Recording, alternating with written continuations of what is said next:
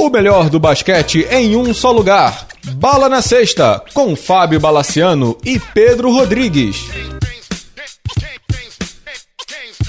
Amigos do Bala na Sexta, tudo bem? Começando mais um programa. E agora, Pedro Rodrigues, até o final do ano, três programas especiais, não é isso? Exatamente, começamos a nossa temporada de Natal e Ano Novo. Primeiro programa especial logo hoje, né, Bala? Exatamente. A gente vai fazer três programas especiais, um com o convidado de hoje, que será apresentado já já, outro com jogos de Natal da NBA e o último já fazendo um balanço do ano com um convidado também especial. Esse é segredo, vocês vão saber já em breve. No programa dessa semana a gente recebe João Fernando Rossi, membro fundador da Liga Nacional, eleito na semana passada presidente da Liga Nacional de Basquete. Para quem não conhece o Rossi, eu vou, vou, fazer a apresentação dele aqui antes de dar até o boa noite dele. É, Rossi tem 51 anos, ele é figura ativíssima no Twitter, JF Rossi, com dois S para quem não, não segue ainda. Foi diretor do Pinheiros na fase mais gloriosa do basquete do clube e até, permito dizer, do esporte do, do clube. Na minha concepção, junto com o os dois melhores dirigentes do, do basquete brasileiro, provavelmente do esporte brasileiro também. É um dos grandes responsáveis por ter transformado o NBB em uma liga, certamente de, de ligas de campeonatos nacionais, a mais crível, no sentido de credibilidade do esporte brasileiro. Rossi, agradeço pela sua presença aqui no podcast, é uma honra tê-lo por aqui. Muito obrigado, Bala e Pedro e seus ouvintes, é uma honra aqui estar participando do programa. Sou assíduo ouvinte teu, você sabe disso. Para mim é uma grande honra estar aqui agora como presidente da Liga Nacional de Basquete, representando a Liga Nacional e seus afiliados. Isso aí. Ô Rossi, antes de, de, de entrar nos assuntos do cotidiano, a Liga está fazendo, está no, no NBB 9, Queria que você contasse, você foi um dos membros fundadores daquela. Queria que você falasse, acho que eu nunca perguntei isso aqui no programa, é, mas a gente já conversou sobre isso, já conversei com alguns participantes. Você foi um dos membros participantes daquela reunião que deu origem à Liga Nacional de Basquete, uma reunião realizada na Gávea, se não me engano, acho que num sábado à tarde. Queria que você contasse, assim, olhando lá para trás, como é que foi aquela quando você olha e fala assim, caramba, daquela reunião já gerou isso tudo, né? Já gerou um campeonato com, indo para a nona edição, uma parceria com a NBA, títulos de Liga das Américas e títulos mundiais, um inclusive título das Américas com o seu time, o Pinheiros. Queria que você contasse um pouco daquela reunião, alguma coisa que você talvez não tenha contado. Tem um detalhe engraçado do, do Mortari que estava contigo, que, que foi o seu técnico contratando o jogador na saída. Queria que você contasse um pouquinho daquele começo. Bom, Bala, antes desse começo, lógico, teve quase um ano de reuniões feitas em vários locais, inclusive no próprio Pinheiros, porque o basquete passava por um momento de desunião muito forte, né? dois campeonatos distintos um ano anterior a esse campeonato, esses dois campeonatos, havia a Liga do Oscar. Depois a gente resolveu fazer as reuniões, então demorou um ano para chegar nesse momento do Flamengo. Esse momento do Flamengo foi especial porque foi a assinatura de quem realmente iria participar da Liga Nacional de Basquete e foi um momento glorioso para todos nós, porque aquele momento havia muita desconfiança de qualquer membro dirigente do basquete e as suas intenções. Então não existia a credibilidade, né, que hoje nós temos. E a parte realmente engraçada é que quando saiu, me lembro, era um fusquinha amarelo. Eu olhei para o Cláudio Mortari no, no fusquinha, ele olhou para mim e falou: ah, agora vai ter mesmo, né? Agora não tem mais jeito. E ele olhou para mim e falou assim: e agora? Eu falei assim: ah, não sei, como é, vamos começar. E surgiu a primeira contratação do clube, que foi o Olivinha, que inclusive estava numa praia. E aí nós convidamos o Olivinha, mandamos a passagem e no dia seguinte ele apareceu lá para treinar e acertamos com o Olivinha. E essa trajetória toda, Rossi, o primeiro jogo foi no dia 28 de janeiro de 2009. É Pinheiros e Flamengo. O Flamengo ganhou de 90 a 89, um pontinho de diferença. É lá no Pinheiros, no ginásio Henrique de Laboim. O Olivinha que você cita fez 14 pontos. É, outro companheiro do Olivinha que estava nesse jogo, Marquinhos, que hoje também está no Flamengo, é, a dupla dinâmica, né? Benítez jogou esse jogo pelo Pinheiros, Josuel jogou esse jogo pelo Pinheiros, Bruno Mortário, tô vendo aqui a Filipinho hoje no Mogi, estava no elenco também nesse jogo. Gustavinho. Gustavinho Lima também. Tinha o Fusco, o Morro, que, que tá, tá no clube até hoje. O Flamengo tinha o Baby, o Wagner. Muita coisa se passou, né, Rossi? Já são quase sete anos de Liga Nacional ativa, né? É, muita coisa se passou. E esse jogo, o Bala, foi um jogo muito especial, porque, se eu não me engano, até durante algum tempo ele foi a maior audiência da Sport TV. Foi mesmo. Foi o primeiro jogo e nós perdemos numa bola que o Marquinhos passou eh, errado e, e aí o Marcelinho, os dois lances livres, e, e eu me lembro muito bem porque foi com muita dor no coração que nós perdemos esse jogo. Mas de lá para cá, é, eu acho que é importante, né? A gente, a gente registrar, aproveitar o momento e registrar que essa desconfiança e a, a falta de crédito que o basquete tinha na, no basquete nacional fez com que os clubes se uniram muito. E nesse sentido, a construção da liga ela foi feita paulatinamente, né? Então, se você me permite aqui, eu vou colocar claro. aqui 2008, é, que foi a fundação da liga, né? E acho que aí é uma situação inovadora, foi a primeira liga independente do Brasil, de todas as modalidades, e mais que isso, mais o seu presidente e vice tomando todas as decisões em forma coletiva, né? E não ficando na mão de uma pessoa para tomar as decisões. Não se fala de reeleição, né? Que uh, os presidentes ficavam eternamente, né? Uh, nas instituições. E, e nesse conselho nós criamos há dois anos de mandato, mais dois anos de mandato, há dez anos atrás, justamente para poder ter vários presidentes num curto espaço de tempo e sem centralização do poder. Então, acho que esse foi um momento muito importante. Em 2009, nós fizemos o primeiro NBB, com a parceria com o Sport TV e a Globo. Em 2011, nós fizemos o primeiro LDB. Em 2014, nós fizemos a primeira Liga Ouro e nós retomamos em 2014 a hegemonia nas Américas, né? Nós fomos campeões sul-americanos, Liga das Américas e disputamos o Intercontinental também. Em 2015. Pinheiro, né, nesse, nesse, ano, 2014. Esse foi contra o Olympiacos. Isso. E ali foi muito interessante, né? Você conviver com um esporte extremamente profissional, um time extremamente profissional. Esse intercâmbio foi bastante importante, não só para o Pinheiros, mas acho que para a Liga, né? Uhum. Nós pudemos conhecer a, a, a Euroliga, o seu staff, o profissionalismo que é uma liga do tamanho que é a Euroliga, né? De 2015 eu acho que chancela todo o trabalho desde 2008, né? Desse modelo de gestão, que foi a parceria com a NBA. A NBA chega no Brasil e escolhe a NBB, ou a Liga Nacional de Basquete, para ser sua parceira no Brasil, né? E ali nós mantivemos e estamos até hoje como a única liga com essa parceria e que nos honra muito, porque para chegar nessa parceria nós passamos por um crivo de auditoria muito grande, né? Então isso é uma chancela muito importante. E em 2016. Ah, peraí, peraí, peraí, tem um detalhe interessante que acho que é legal você contar, que acho que uma vez o Sérgio me contou que eles pediram bilhões de documentos, como toda empresa americana pede como auditoria, e vocês passam, obviamente passaram em todos, mas que os caras ficaram muito impressionados com a governança da Liga Nacional, não teve isso? Teve isso sim, Bala. A gente foi bastante elogiado, né? Porque não foi só a passagem de documento. É, isso foi a preliminar, mas houve muitas reuniões, o pessoal vindo para cá, né? Reuniões fechadas, é, o pessoal analisando, advogados internacionais, escritórios renomados no mundo inteiro, né? Que eles, que eles têm.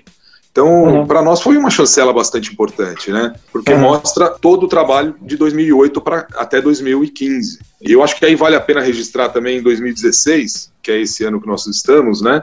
Os patrocínios. Você é reconhecido pela NBA em 2015, você começa a ter uma crise financeira no país e política enorme, e os investidores começam a olhar de uma forma mais detalhada seus investimentos. E aí a gente começa a colher também, né, um trabalho muito bem feito pelo departamento de marketing, capitaneado pelo Álvaro, os patrocínios da Caixa, da Sky, da Avianca e da Spaldi. E aí eu quero também registrar o momento que nós entramos na TV aberta, é, mudando um pouco a plataforma de transmissão, que estávamos só na web e também estávamos na, na, na canal fechado, fomos à Rede TV, fizemos um, um, ano maravilhoso com a Rede TV, porém precisávamos um pouco mais e achamos muito interessante mudarmos a plataforma para a Rede Bandeirantes, que tinha já o seu DNA no esporte e principalmente com o basquete, e isso nos fez tomar essa, essa decisão de irmos para Band, onde inclusive vale registrar que nos sentimos em casa ali, né? As pessoas são muito, muito diferentes assim desse lado da mídia.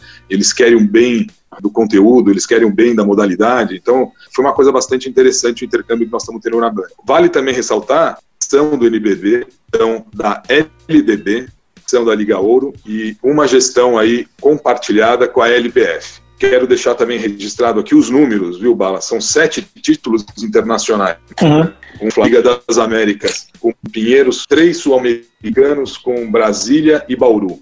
Oito atletas repatriados que nós trouxemos desde 2008. 126 estrangeiros. A Liga Nacional é composta por 30 clubes, 11 estados, 83% do PIB e 77% da população brasileira. Então acho que isso dá para a gente ter uma noção boa do tamanho que nós estamos. E aí vou deixar um pouco para você perguntar, porque eu tenho mais números aqui. Eu só vou é passar claro. um número, eu vou passar só um número importante, né? Agora, antes de você passar o número, eu fiquei curioso aí com o número. Que, que número é esse de 30 clubes? Me, me ajuda. Ué, 30 clubes, a, a Liga Nacional ela não é composta só por NBB. Ela é ah, você contou também a Liga, a Liga Ouro e a LDB, é isso? Ouro e LDB também. As ah, tá bom. Parte do nosso planejamento que nós vamos também, acho que abordar Ouro, que me falar um pouco da Liga Ouro, que é o futuro do basquetebol brasileiro, né? Então, nesse sentido, são 30 clubes. É, vou dar um número para você de Facebook. O nosso número hoje está com 432 mil curtidas, né? E a gente mede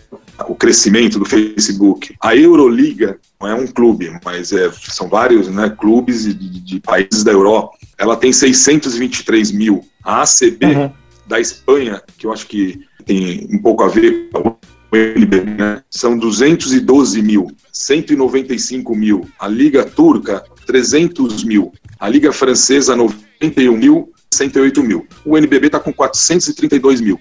E lógico, eu não poderia aqui deixar de lado, vamos colocar a CBV também, né, que é a esporte do Brasil hoje, com 393 mil. Lembrando que a CBV ela tem a, Superliga Feminina, masculina, e também as seleções brasileiras, beach vôlei e todo o seu segmento. Não, muito bom. O trabalho da Liga, a gente vai discordar sempre de alguns pontos, mas é inegável a qualidade, né? Pedro, quer começar com alguma pergunta ou posso já emendar no, no, no, temas mais, no tema mais da atualidade, Pedro? Deixa eu só fazer uma pergunta. Primeiramente, parabéns pela presidência, acho que e muito obrigado pela entrevista. Você comentou muito bem, fez um timeline bem interessante do NBB. E você repara que todo ano você tem o que a gente chama de milestone, você tem um grande momento e você mostra um crescimento. Assim, é um desafio muito grande, porque hoje você tem que manter o, que você tem e melhorar sempre o produto. O que, que você está imaginando de melhora para esse teu mandato agora? Tem alguma área que você gostaria de focar especificamente?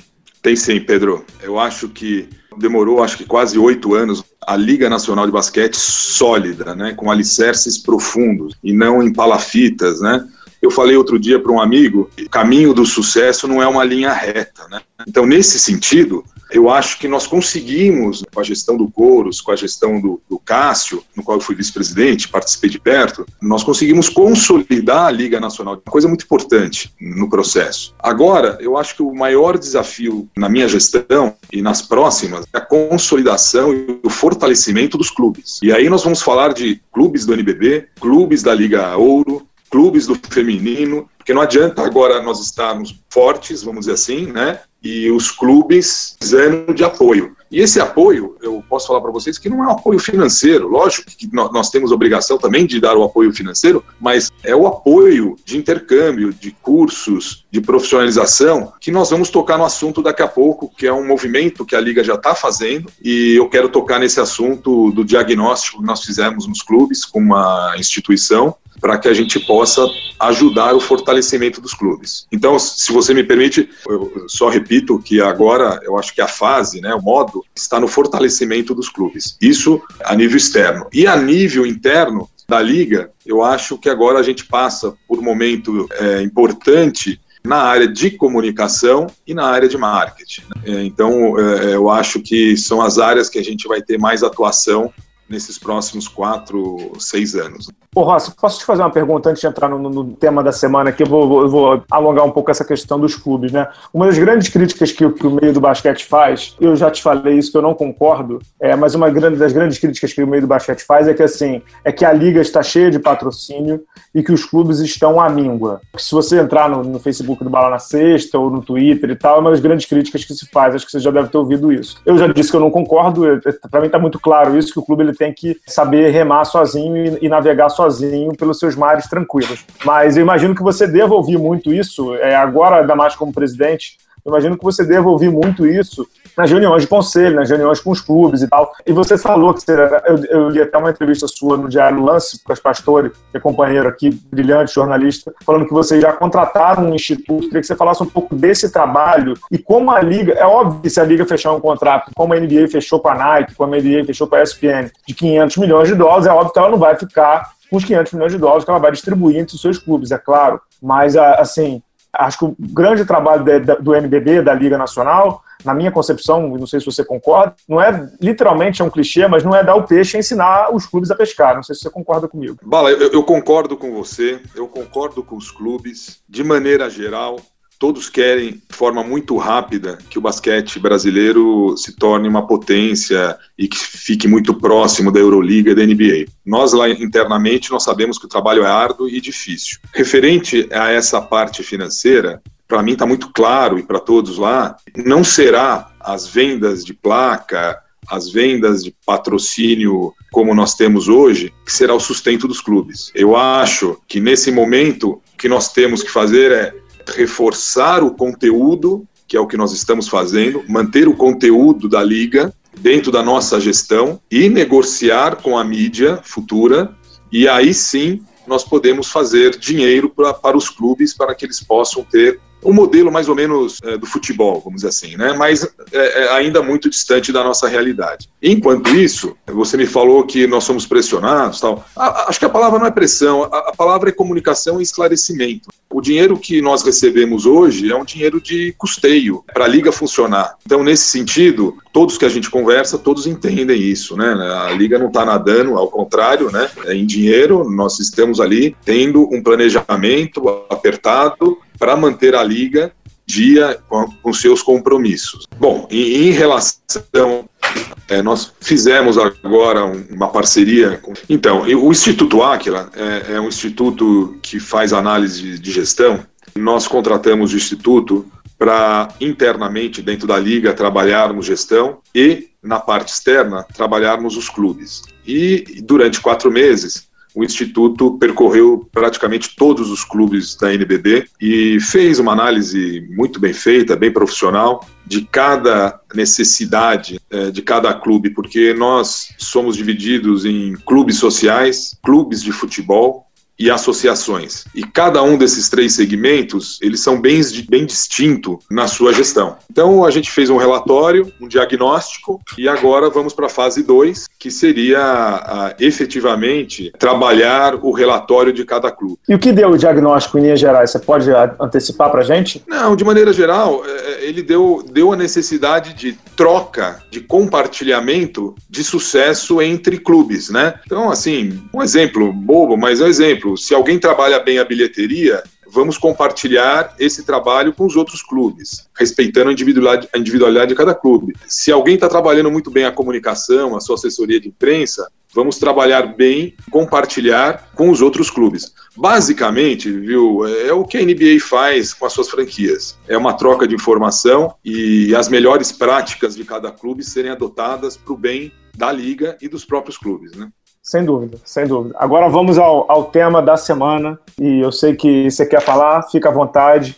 Eu vou dar o meu ponto de vista, acho que o Pedro vai dar também, e aí a, a, fica à vontade para falar. É, nessa semana que está terminando, é, no momento em que a gente está gravando, teríamos um Vasco e Flamengo, válido pelo primeiro turno do NBB, primeiro encontro nacional desses times, desses dois grandes times de camisa, né, de futebol, e o encontro foi adiado. O encontro foi adiado porque teoricamente não se tem lugar para jogar no Rio, e aquelas coisas todas de JEP, que é grupo estadual, é, é, que é inacreditável, que o cara diz que não pode jogar em lugar nenhum e tal. Eu dei minha opinião no blog e reitero que acho um absurdo o que aconteceu, acho realmente um absurdo. Na minha concepção, uma falta de, de organização, principalmente dos clubes. Acho que a Liga Nacional tem uma falha e escrevi isso, grande de não ter colocado uma trava antes e uma troca antes disso aí mas acho que os clubes aqui, principalmente Vasco, que era o mandante desse jogo, e o Flamengo até antes na final do Carioca, deveriam sentar numa mesa e conversar melhor para tentar organizar esse e o já confronto do retorno. Reitero que aqui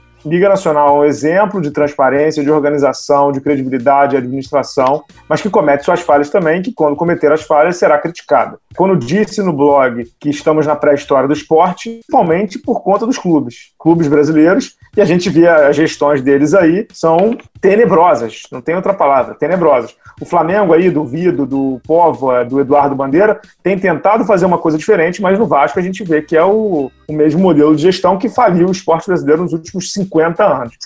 Então, acho que é um momento triste para o esporte brasileiro, um momento triste para o basquete brasileiro. Era um dia de festa, era um domingo com televisão aberta, com televisão fechada, em que o basquete, mais uma oportunidade, será perdido. O NBB, que é um exemplo de gestão e é um exemplo de, de consolidação da marca, acho que perde-se uma oportunidade incrível. Não sei se o Pedro quer falar um pouquinho antes do Rossi falar. É, antes do... E se discordar também, fica à vontade. Não, não, eu só queria realmente saber como é, assim, você, se eles imaginavam encontrar duas forças tão opostas juntas, porque eu não consigo imaginar como deva ser a negociação. Assim, eu tenho para mim que se fosse qualquer outro clube do Rio, se fosse Fluminense, se fosse Botafogo, eu acho que iam chegar a um acordo. E, e se chegar a algum acordo.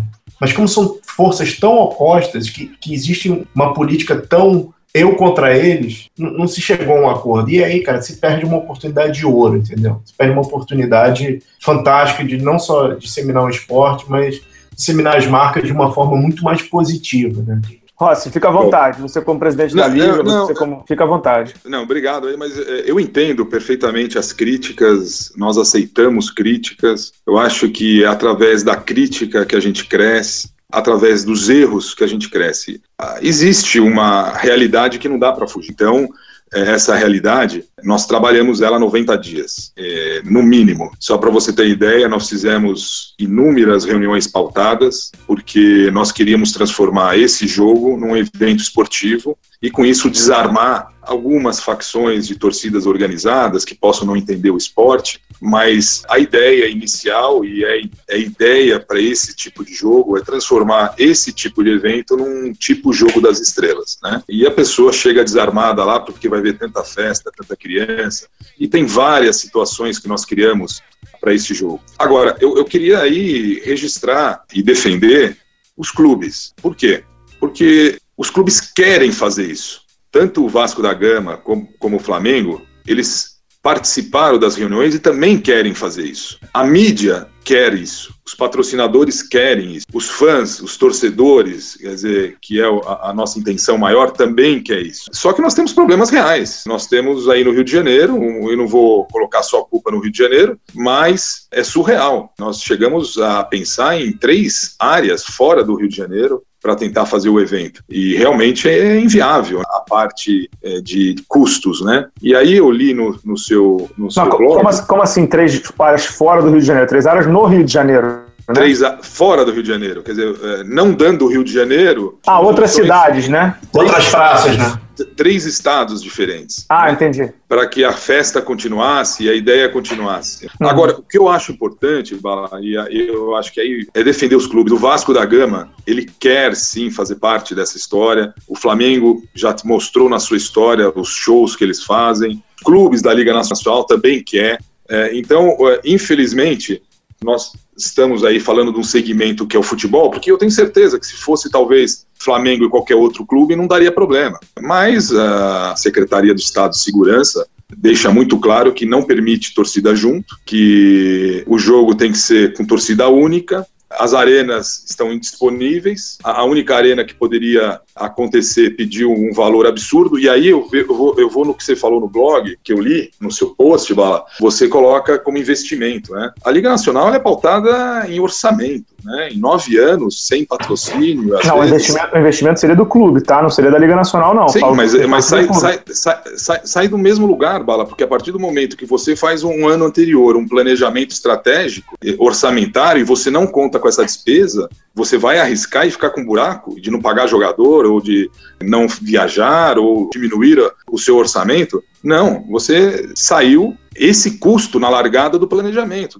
Então, nesse sentido, eu discordo, discordo frontalmente porque nós queremos profissionalismo, tanto da liga quanto dos clubes, nós cobramos isso, e na hora que tem uma situação onde o preço fica inviável para um jogo de etapa regular e com torcida única, né, que não poderia misturar torcida, eu acho que não é demérito nenhum a gente dar um passo para trás, é um erro, né, que você colocou, que todos nós colocamos, mas a gente não tem vergonha não de, de dar um passo para trás para dar dois para frente, como foi assim na liga desde a sua criação. Então, nesse sentido, eu acho que nós temos assim números grandes, né, Bala? Vamos falar de futebol. É, hoje nós temos na, na Liga Nacional o Flamengo, que é um clube olímpico, poliesportivo, fundado em 1895, com 33 milhões de torcedores. Nós temos um Vasco da Gama, também um clube poliesportivo e olímpico, fundado em 1910, 24 milhões de torcedores. Nós temos a Vitória da Bahia, um clube poliesportivo fundado em 1899, 3 milhões e meio de torcedores. Esporte Recife, mesma coisa, um clube poliesportivo olímpico, fundado em 1905, com 2 milhões e meio de torcedores. Nós somamos isso daí, chegamos a 63 milhões de torcedores de clubes de futebol, que na sua grande maioria, esmagadora maioria, são pessoas de bem, pessoas que querem participar de festa, pessoas que querem estar junto no entretenimento esportivo. Agora, cabe a nós, nesse novo momento que estão entrando esses clubes, realmente termos mais organizados aí e o planejamento em relação a esses times de futebol. Isso eu concordo com você. Tudo bem, Rossi, desculpa interromper, mas você fez a descrição das marcas. Perfeito. A gente sabe, a gente conhece os números do Flamengo, a gente conhece os números do Vasco. Mas ah, do que, que adianta você ter as marcas se você não consegue mostrar elas? Imagina uma situação, a gente está falando de temporada regular. Imagina uma situação de extrema competitividade, um playoff, ou pior, uma final. Como é que se, se posiciona em relação a isso? Por isso, é, por tem, isso, que, tem que se mostrar uma. Desculpa, desculpa. Tem que se mostrar uma certa normalidade para não aceitar a barbárie como normal. Não, não então, dá para aceitar. Por isso que não teve o jogo. Porque o ideal seria o quê? No mundo ideal, o Vasco da Gama jogar lá em São Januário, o Flamengo jogar uh, no Flamengo, porque não tem arena? Não. A preocupação está em cima disso. Agora, ninguém aqui está negando que nós temos que desenvolver. Eu estava vendo outro dia matérias. Você tem Bayern de Munique, Fenerbahçe, CSK, Estrela Vermelha, Real Madrid, Barcelona, Galatasaray, Panathinaikos, Olympiacos, Maccabi Tel Aviv, fazendo festa. Agora, eu duvido que eles iniciaram o processo tranquilamente, numa linha reta. Nasceu e vamos fazer assim. Nós estamos no início do processo, temos muito a caminhar, mas nós não deixaremos de avaliar o impacto positivo que tem essas torcidas. E eu concordo quando você fala assim, é, são marcas. Elas são marcas, elas estão aí e elas estão disponíveis para o basquete e nós vamos utilizá-las. Você não tenha dúvida que as ferramentas que nós vamos usar para que a gente possa cativar esse público, e nós não somos antagônicos. Os grandes clubes de futebol do mundo têm basquete como seu segundo esporte. E aqui no Brasil está caminhando também para isso. Daqui a pouco podemos ter aí Palmeiras e Corinthians, Flamengo, Vasco, Vitória, Esporte, mais clubes chegando, junto com os clubes sociais,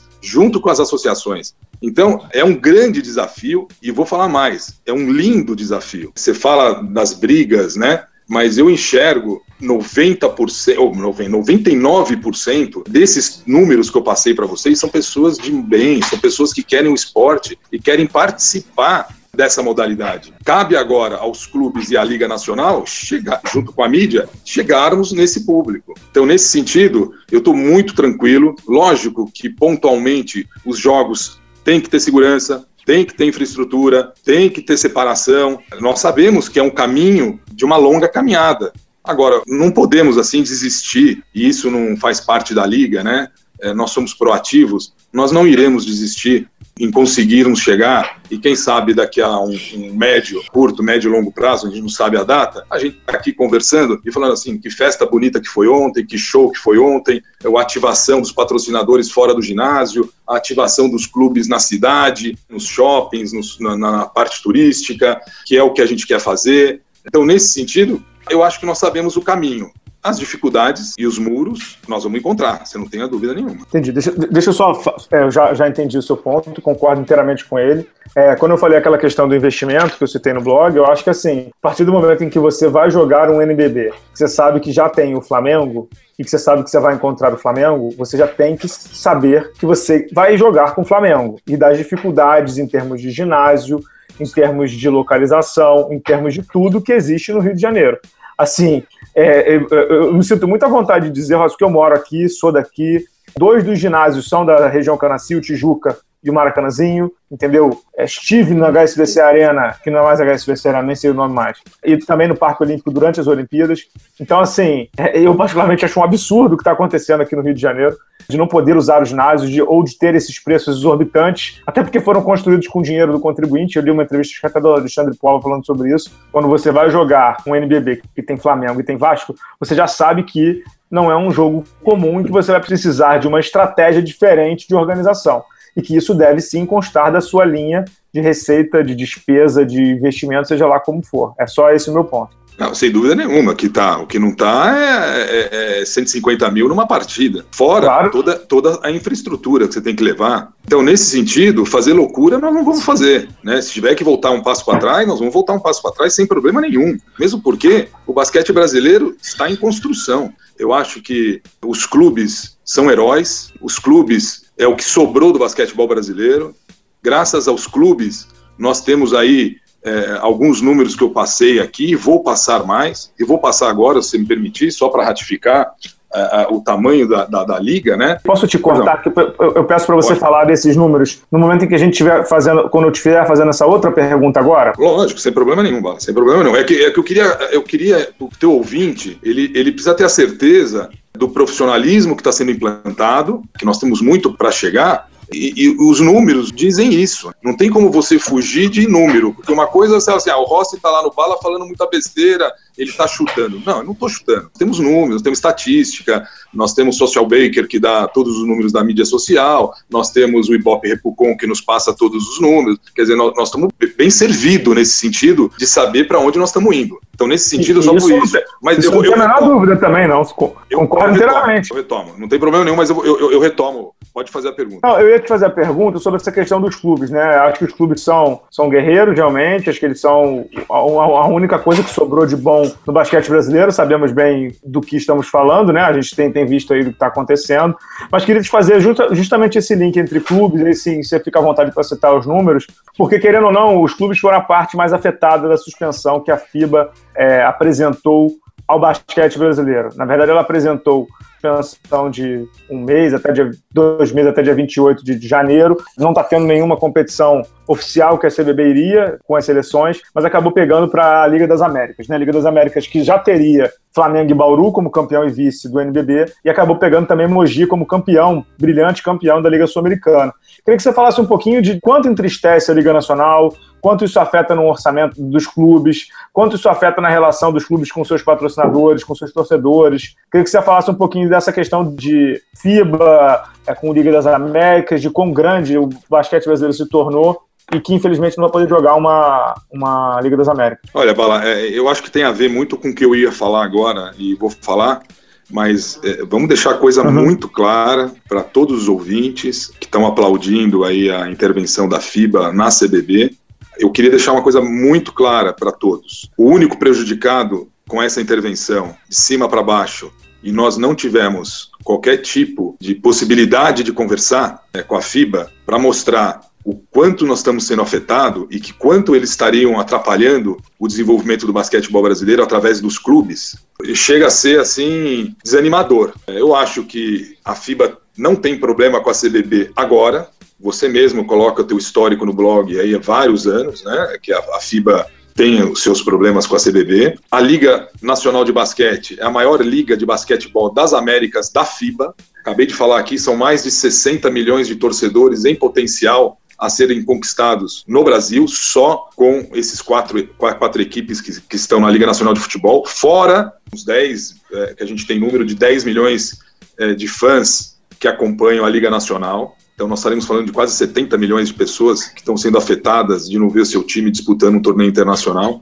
A Liga Nacional fez 190 transmissões na TV aberta e na TV paga, 100 transmissões ao vivo dessas 190 e 90 reprise, 38 transmissões em live stream em alta definição, inclusive com um crescimento vertiginoso que nos está dando muita alegria no Facebook Live. 205 horas de exposição na TV, 78 mil aparições de patrocinadores, 1 bilhão de espaço ocupado na mídia, 218 milhões de retorno, crescimento de 86% na temporada 15-16, 850 mil telespectadores só nas finais, 10 milhões de pessoas impactadas, 270 mil visualizações no YouTube, 88 mil pessoas viram a final da Liga Ouro no Facebook Live entre Vasco e Campo Mourão. Então, quando nós falamos da Liga Nacional de Basquete, nós não, nós não estamos falando de um movimento pequeno do PIB. Nós estamos falando que nós somos bastante robustos. Quando a FIBA nos tira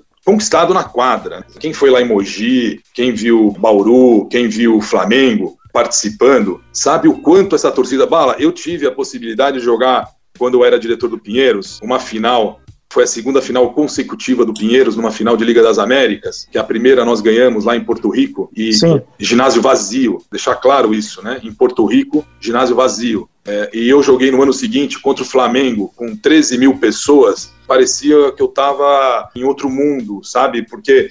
Aqui no Rio, Maracanãzinho, eu estava lá, né? No Maracanãzinho, foi uma coisa absurda, né? É, essa é a torcida do basquetebol brasileiro que a FIBA está cortando. Eu acho que se ela tem os problemas com a CBB, e é normativo, e ela não pode de cima para baixo tomar uma, uma decisão sem nos consultar. Eu acho que é, o mínimo é sentar com a gente, conversar, falar, olha, esse ano pode ser assim, pode ser assado. Não, veio simplesmente uma normativa, tudo está funcionando no basquetebol brasileiro, mundial ali, né? E os únicos penalizados foram Mogi e sua torcida, Flamengo e sua torcida, e Bauru e sua torcida. E, lógico, a Liga Nacional. Então, a tua pergunta é, é triste, que ainda a opinião pública não está enxergando do tamanho do impacto que está sendo os nossos três clubes. E aí eu também quero registrar, Bala, que o Intercontinental, quem realmente botou a mão na massa para fazer acontecer foi a Liga Nacional. Sem dúvida. Não tinha mais. Nós que retomamos o Intercontinental. A Liga das Américas, ela estava lá um pouco largada, porque os argentinos não participavam. Nós retomamos. O sul-americano, nós retomamos. Então, eu acho que é um movimento, para quem quer popularizar o basquetebol brasileiro, como a FIBA tem dito, eu acho que é um movimento ao contrário. Você está cortando não três clubes brasileiros. Você está cortando aí quase 70 milhões de possíveis torcedores de basquete que estariam assistindo a Liga das Américas. Entendi. Ô Rossi, antes da gente ir para o intervalo, a gente vai, vai para o intervalo para o Pedro voltar com uma perguntinha para você. Eu vou fazer uma pergunta, pelo que eu tenho também lido e ouvido aí. A Liga Nacional ainda está tentando, com a FIBA e FIBA Américas, incluir Flamengo, Bauru e Mogi na, na Liga das Américas ou já é martelo batido que não teremos clubes brasileiros? Existe essa tentativa ainda, não existe? Ô Bala, até hoje nós inclusive solicitamos uma ida para a Suíça falaram para a gente não ir para a Suíça. Suíça, Suíça é, só para citar para quem não está ouvindo, Suíça é a sede da Federação Internacional de Basquete, onde vocês isso. gostariam de conversar com, os secretários. Isso, isso, exatamente. Nós uhum. fizemos essa consulta, foi nos respondido que agora é, era estava impossibilitado, mas que o SAES estava vindo para o Brasil, queria conversar com nós e que receberia a gente em janeiro sem problema nenhum, mas que o Saez é, viria ao Brasil para conversar. Até hoje houve essa conversa, esperamos aí, dizem que ele está por aí, esperamos aí que é, a gente possa, no mínimo, explicar. E também deixar claro que a Liga Nacional ela não está, como um povo, querendo pegar o basquetebol brasileiro para ela. Isso que eu acho que é o mais importante. A Liga Sim. Nacional, ela foi formada para fazer um campeonato nacional de basquete. Como o basquete foi definhando de lá para cá, a LBF bateu na nossa porta e pediu se, se a gente poderia ajudar. Estamos ajudando. A Liga de Desenvolvimento, que era sub-22, nós estamos agora fazendo projetos incentivados no sub-15 e sub-18, tanto para o feminino quanto para o masculino. É a nossa função? Não é a nossa função, mas nós estamos fazendo porque o basquete tem que continuar. Né? Não pode só fazer no campeonato nacional com estrangeiro. Então nós temos que ajudar os clubes a desenvolver novos talentos, novos jogadores. Então, nesse sentido, é deixar muito claro que a Liga Nacional, primeiro, nunca peitou a CBB. Né? Ela sempre teve um posicionamento alinhado com a CBB, de respeito, de, de conduta, e sempre foi assim. Consequentemente, com a FIBA América também, nós sempre tivemos ótimo relacionamento, e com a FIBA nunca afrontamos ninguém. Então, querer colocar na Liga Nacional de Basquete uma responsabilidade que estamos fazendo o que o basquetebol brasileiro, uma confederação deveria fazer, não é o correto, não é o correto, entendeu, Bala? Nós estamos uhum. simplesmente ajudando. O que nós gostaríamos é que no mundo ideal tudo tivesse funcionando. Todas as instituições, os campeonatos, os times indo viajar para fora, a seleção brasileira.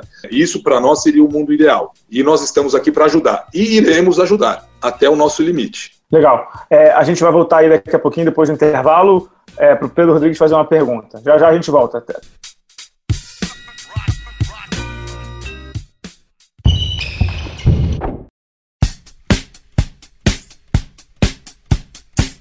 Olá, fãs de basquete! Você sabia que o superingressos.com, um dos maiores sites em vendas de ingressos internacionais, é parceiro do Bala na Sexta? E o melhor, com essa união, você poderá curtir shows, peças e eventos esportivos internacionais como a NBA, NFL, futebol europeu e muitos outros com conforto, segurança e praticidade. Afinal, o site Super Ingressos é totalmente em português. Para isso, basta acessar a página do superingressos.com, fazer a sua compra e no campo promocional escrever o código BALA. Automaticamente, você receberá um super desconto no valor de sua atração. Gostou? Então não marque bobeira e acesse www.superingressos.com e descubra como é fácil poder assistir sua atração favorita sem nenhuma preocupação.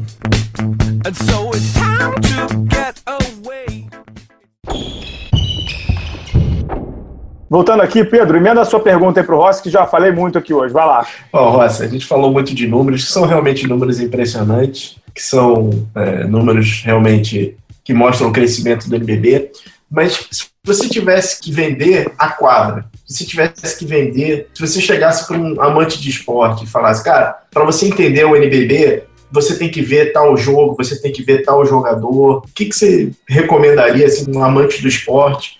Para entender o que, que é o NBB hoje? Ah, eu acho que, sinceridade, eu, eu, acho que o basquete da NBB mudou nos últimos dois, três anos, né, com a entrada da NBA. Eu vou dar um exemplo. Eu, como diretor do Pinheiros, eu ia para os Estados Unidos assistir um jogo da NBA, eu ia com um caderno e ficava anotando, por exemplo, a entrada das leaders, a música que colocava, e eu fazia um relatório para mim mesmo para copiar, por exemplo, isso no Pinheiro. Hoje, o intercâmbio é tão grande, é que vocês, é, público em geral, eles não acompanham o dia a dia da liga com a NBA. A NBA está nos ajudando muito na parte de know-how. O departamento operacional da NBA está em contato dia sim, dia não com a gente. Então, hoje, para nós, é muito fácil ou é, ou é muito prazeroso nós recebermos informações e adotarmos, que é tanta informação, que a gente tem que selecionar o que nós iremos fazer, porque senão não dá para fazer tudo numa temporada ou duas. Então, nesse sentido, eu acho que hoje qualquer evento de basquetebol nas arenas, elas estão começando a ter uma padronização é, de entretenimento. Então, desde DJ, é, muita gente fazendo é, mudança de logotipo, muita gente colocando jet leaders, muita gente fazendo ativação. Então, ne nesse sentido, para nós, se falar assim de 0 a 10, estamos caminhando em 4, 5 para chegar no, no, ideal. Né? É, o próprio Flamengo, né, ele tem colocado, pelo menos os jogos que eu vi, ele tem colocado luzes, música, né? E nesse sentido, era um clube tradicionalmente que não fazia isso. Então, eu acho que tá, eu acho que nós estamos evoluindo. Então, acho que qualquer partida, dependendo do torcedor local, ele chama atenção. Agora, você vai falar assim, vamos falar de entretenimento. Eu acho que Mogi faz um trabalho ideal de entretenimento hoje. Vamos falar de torcida, de massificação, de, de se impressionar. Eu acho que Flamengo, é, Vitória, é, Bauru, é, Bauru, Bauru. É, eu, eu, quis colocar assim, é, é, porque realmente a massa impressiona, né, dos torcedores, né? Nos, anel super, nos anéis superiores de futebol. E você tem, tradicionalmente, as equipes do interior de São Paulo, né? E as praças que estão chegando, pega Campo Mourão, né? Lotando. Isso mostra o quê? Isso mostra que o público quer basquete e cabe a nós darmos ao público que está chegando o entretenimento que eles querem. Isso que é importante, que eu frisei lá o problema do Flamengo e Vasco. O Vasco quer, o Flamengo quer. E isso para nós é o mais importante, porque ia ser difícil se você falasse assim: ah, eles não querem. Não, eles querem. Eles querem investir, eles querem fazer diferente, eles entendem que o modelo é outro, que não é um modelo de futebol. Eu acho que, no caso do Vasco, eu, a gente fala muito do Flamengo e Vasco porque a gente está muito perto. O Flamengo, a gente sabe que ele quer, porque o Flamengo já tem um programa, o Vasco precisa. O Vasco está precisando de um orgulho. A, a torcida está precisando se sentir bem. E eu acho que o basquete pode ser um caminho. É, você fala em relação ao Vasco, né? Exato, em relação ao Vasco. Eu, eu, eu vou explodir isso um pouco para todos os clubes, né? Porque aí eu vou falar um pouco da expansão. É, se nós pensarmos no NBB 8, no NBB 1, há oito, nove anos atrás, basicamente, eu acho que eram dez clubes de São Paulo e cinco de fora, ou seis de fora. É isso, Bala? Você que guarda na memória isso, né?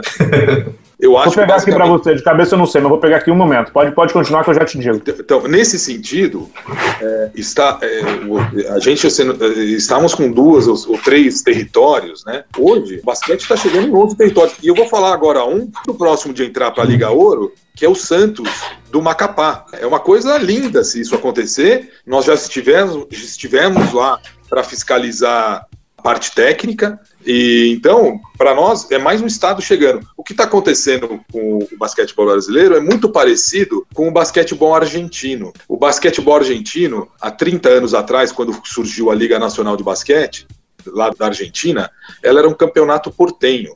Eram campeonatos da Buenos Aires, ali, ferrocarril, obras, né? E hoje, você olha o campeonato argentino, ele está pulverizado em todo o seu território. Tanto é times argentinos viajam de ônibus, eles não, viajam de avião. Por quê? Porque eles vão parando e jogando e vão seguindo durante a semana os seus jogos. Eu acho que o nosso caminho passa, sim, e já está bem claro isso para nós, na descentralização, na expansão territorial do basquetebol brasileiro. Vale muito frisar que a Liga Ouro será futuro do basquetebol brasileiro na forma para ascender para o NBB, porque como o Brasil é muito grande, nós iremos fazer de forma de conferência, setor, regional, e para depois sair lá, tipo, não é isso que vai acontecer que nós estamos estudando, mas no Final Four. Né? E, e com isso barateia para quem é de outras áreas, né? E é. você tem uma massificação da modalidade e você tem chegando nas finais como uma NCAA, né? Exatamente você vai chegando nos uhum. tops e os tops no já. Big tu vai chegar. Eles já ativados na sua cidade. Né?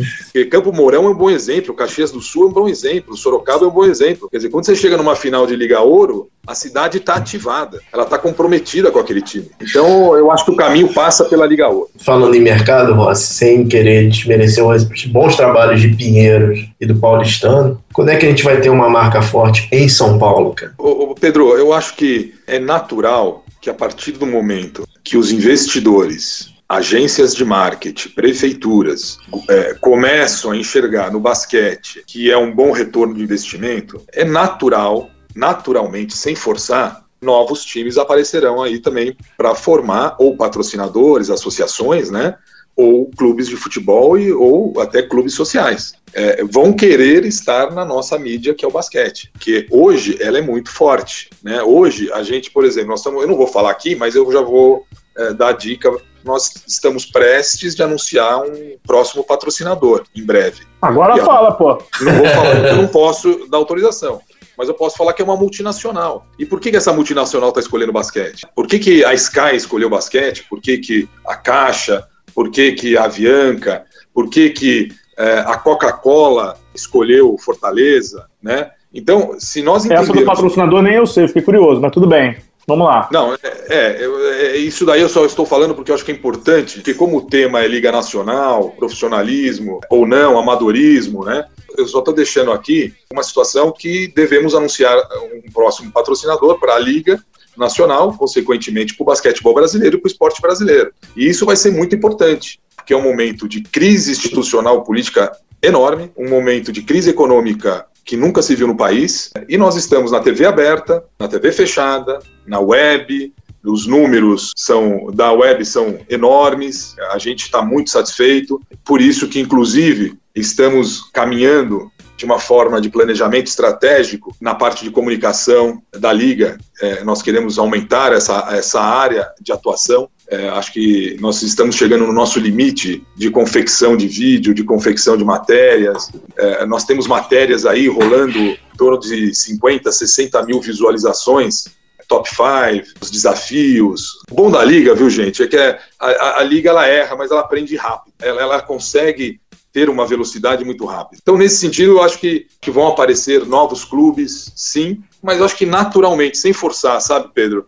As pessoas estão entendendo que o basquete brasileiro, apesar das suas dificuldades, ela já é o, nós saímos em 2008 viu, Bala? É importante esse número. Nós éramos a oitava modalidade no Brasil. Não sei se vocês sabiam disso. Hoje nós somos a terceira encontrada, é, é, encostada no vôlei, na confederação, onde ele tem seleção brasileira dando resultado internacional, Superliga masculina, feminina, beach vôlei lá com medalhas também dando resultado. Então, nesse sentido, nós estamos muito próximos de se tornar o segundo esporte. E, e aí, eu acho que nós temos que valorizar muito a NBA. A NBA, ela, ela está fidelizando o torcedor brasileiro que não vai nas arenas, nos ginásios, a NBA está fidelizando esse torcedor em basquete. Quando esse torcedor fica fidelizado no basquete através da NBA, ele vai na sua cidade, que pode ser Campo Mourão, Caxias do Sul, ele vai na sua cidade e consome o produto NBB, torce para o seu time local, porque ele não fica só na NBA.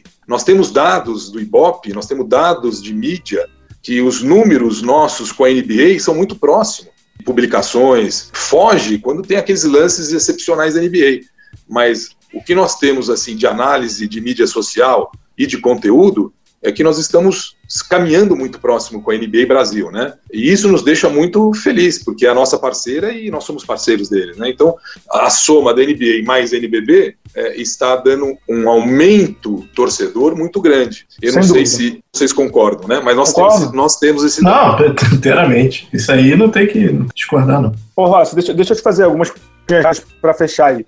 O jogo das estrelas dessa temporada já está confirmado para São Paulo ou ainda não pode falar que é São Paulo? Não, vai ter o lançamento oficial, né, Bala? Mas é São Paulo sim, né? A gente vai fazer, vai fazer esse trabalho com a cidade, a maior metrópole das Américas, né? O basquetebol ele está ficando cada vez mais forte e nós vamos testar realmente com ativação, com os patrocinadores, com as torcidas, com as escolas, né? Nós vamos fazer um belo jogo uhum. das estrelas aqui. Legal. A última pergunta que eu queria fazer antes de um bate-bola final é o seguinte: você tem um pensamento que eu queria que você compartilhasse, se você quiser, claro, que é assim: você falou sobre o vôlei e quão forte fica o vôlei por conta dos resultados internacionais que as seleções conseguem. Né? O Brasil terminou a Olimpíada com três medalhas, duas na praia e uma na, quadra, sendo que de ouro com os homens, né, com o time do Bernardinho. É, e o basquete não tem conseguido isso. Ao mesmo tempo que o basquete não tem conseguido isso, é, ou seja, resultados internacionais com a seleção, tem conseguido uma NBA cada vez mais forte, tem conseguido um NBB cada vez mais forte, cada vez mais crível no sentido de credibilidade, que apesar de vocês não acharem, eu admiro pra caramba o que vocês fazem e respeito muito a história de vocês, mas assim, como conjugar isso, ou seja, como crescer o basquete no Brasil sem resultados internacionais da seleção. É possível? E se sim, como? Bom, Balada, eu, eu, vou falar uma coisa muito pessoal, né? E agora, como comandante da liga, eu sempre mirei a lua, né? Para acertar a estrela. Então, eu vou falar uma coisa para você. Da mesma forma que a seleção americana, a NBA, ela não precisa dos resultados da seleção americana, ao contrário, né? A seleção americana é que precisa da NBA. Eu vou falar a minha opinião. Nós temos que continuar trabalhando como nós estamos, sempre pensando no crescimento, buscando os novos fãs.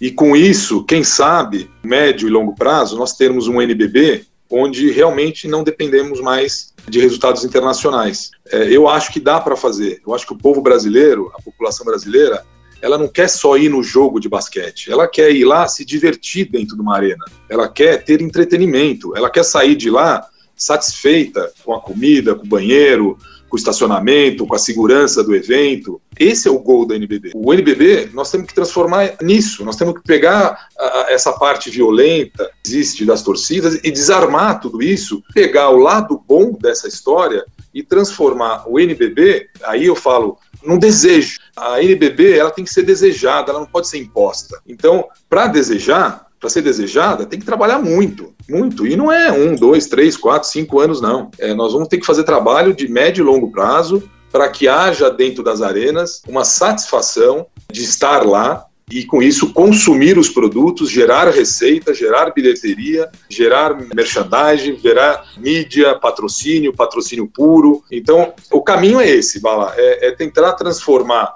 a NBB num torneio muito desejado, onde você não dependa mais de torneios internacionais, porque você conquistou o teu público interno. Muito bom, muito bom. Pedro, alguma pergunta antes de eu ir para o bate-bola com o Rossi, não?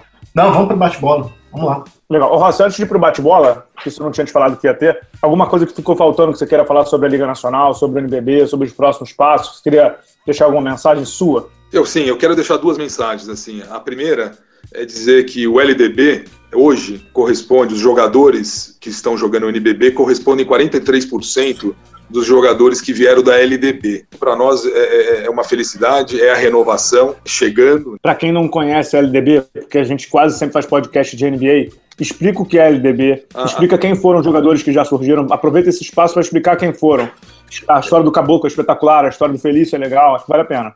Na realidade, a Liga de Desenvolvimento é uma liga intermediária, né? E o nome diz desenvolvimento. Na, liga, na LDB, que é a Liga de Desenvolvimento, nós desenvolvemos árbitros, que muita gente acha que nós não trabalhamos. Todos os novos árbitros que vão chegar no futuro passam pela LDB tem treinamento, tem orientação para que no futuro a gente possa receber esses novos árbitros no NBB. ele é uma liga de, é uma liga de desenvolvimento onde o técnico também tem não pode ser o head coach do NBB, ele tem que ser um técnico em desenvolvimento e os jogadores também em desenvolvimento. É de sub 22 para baixo, não importa a idade, ali de 16, 17, 18, é, nós trabalhamos a LDB, os atletas, Dali surgiu dois atletas para a NBA, que é o Felício e o Bruno Caboclo, que era do Pinheiros. E também a, a novidade é que nós faremos agora o Sub-18 e o Sub-15. Então, é, é, eu queria só registrar a LDB. Peraí, peraí, peraí, peraí, peraí, peraí, peraí. peraí. Você está dando essa notícia assim, de Sub-15 ah. que a gente também não sabia? Isso já é oficial?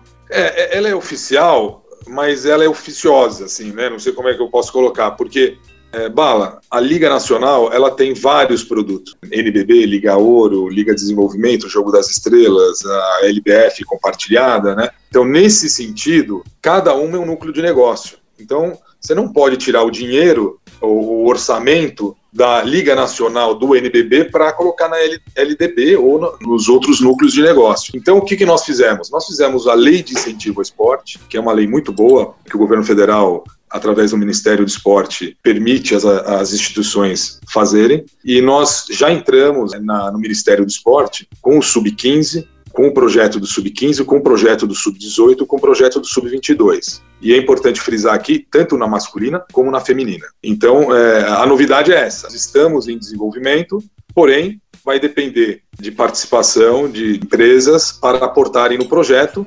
aportando o projeto, sim, é oficial, nós teremos. Agora, se não tiver dinheiro no, no, nos projetos, infelizmente não iremos fazer. Legal. Agora vou aproveitar a última mesmo, como diria aquele outro, última, última mesmo, prometo. Em que pé está hoje a questão da Liga de Basquete Feminino com a Liga Nacional? A Liga de Basquete Feminino já é um dos campeonatos da Liga Nacional de Basquete ou não? Eu sei que tem uma questão de auditoria, que foi passada da LBF uma auditoria.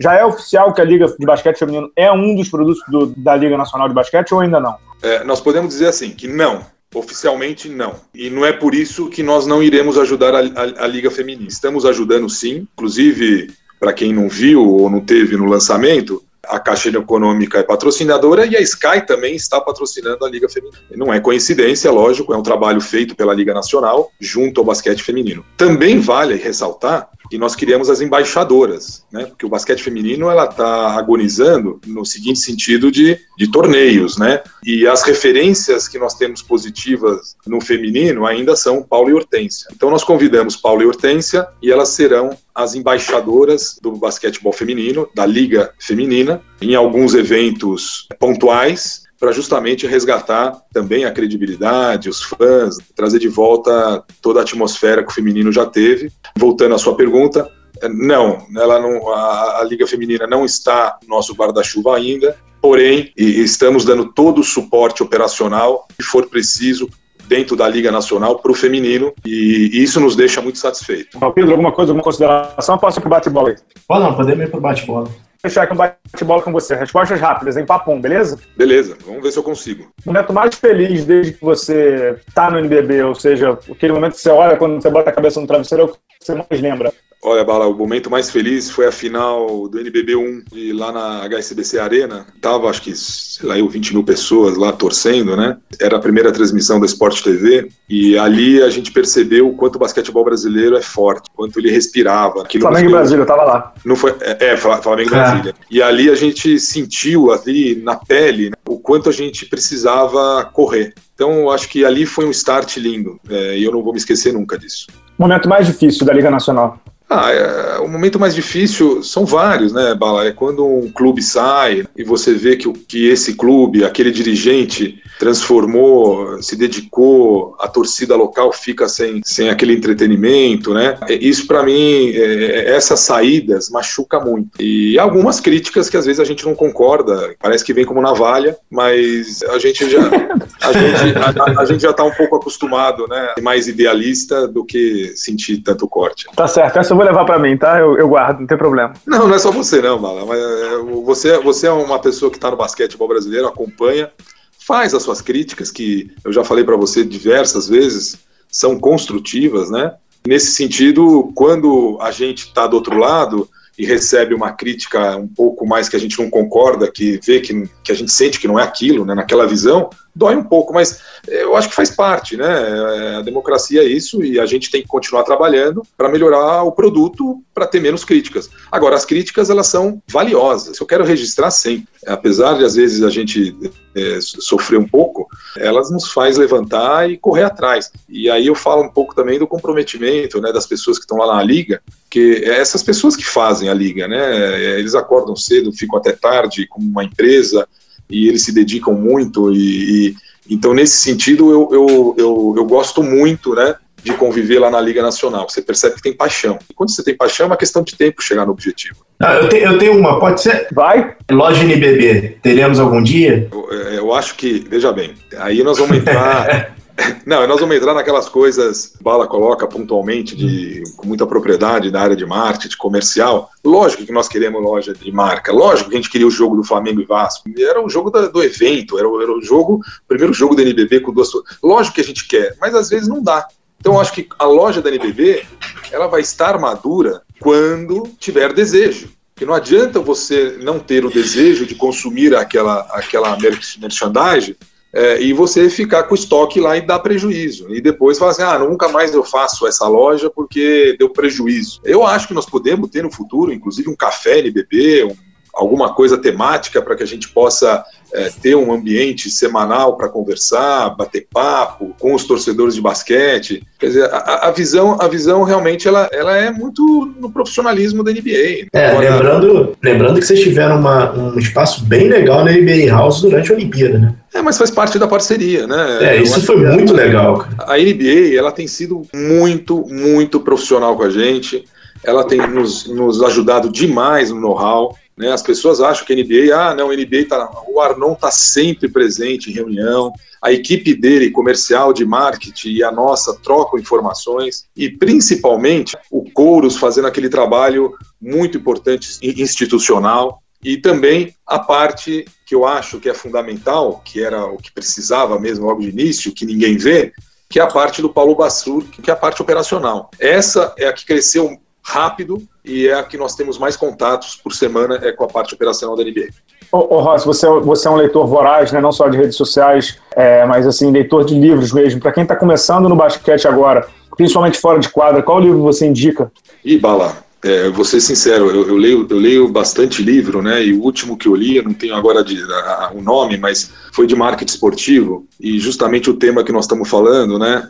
Da valorização do produto, da mudança da mídia. É, agora eu comprei um livro que até botei na minha, na minha rede social, que é eu tô louco para ler, mas tô esperando, tô esperando as férias, que chama Marca da Vitória, né? E que é o criador da Nike. Então, é do Nike, eu comprei também. Você comprou, né? E, então nesse sentido eu tô louco para devorar isso aqui. E, e, outra coisa, viu, Bala, é, é, que, é, que eu acho que é importante é dizer que a mídia social ela chegou com uma velocidade, com uma robustez que vai ser difícil voltar atrás. E nesse sentido, eu quero alertar os teus ouvintes que nós estamos aí fazendo a TV web da NBB e com uma transmissão de, de altíssima qualidade, com convidados, com comentaristas, com repórter, e está no Facebook Live, que é outra conquista, viu, Bala? É mais uma marca multinacional apoiou a Liga Nacional. Nós não estamos no Facebook Live usando só a ferramenta deles, não. Nós temos uma parceria firmada em contratual com o Facebook Live. Né? Então, nós somos a primeira liga do Brasil a ser parceiro do Facebook Live. Então, nesse sentido, é mais uma marca chancelando. Legal, legal. Queria te agradecer aí pela presença, e agradecer também já desde já ao Pedro Amorim, que vai ter um trabalhão essa semana para fazer a edição do programa, nossa estação indoor aí.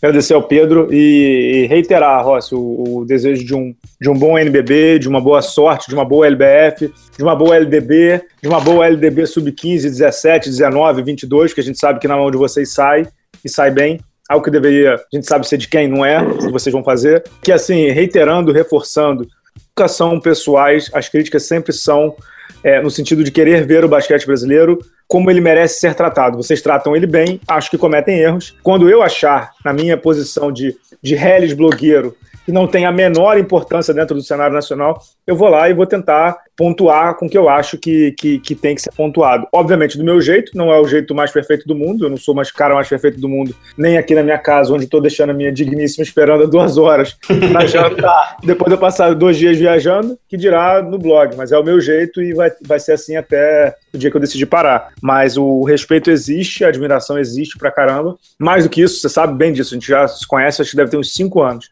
Eu sei que a intenção do NBB, isso é muito importante ser dito nesse final a intenção do NBB é a melhor possível sempre. É, não é por acaso que você, você citou aí alguns players importantes, Facebook, Sky, Caixa, Avianca. É, Avianca, não são empresas, é, digamos assim, é, não é a bala na sexta Enterprises, entendeu? Não é empresa do, de fundo de quintal que chegou ontem. São empresas que, que, como você falou, investem milhões e eu sei bem, porque eu trabalho em empresas assim, já trabalhei em algumas e hoje estou em outra, que para sair qualquer real de investimento em marketing é um parto de ouriço.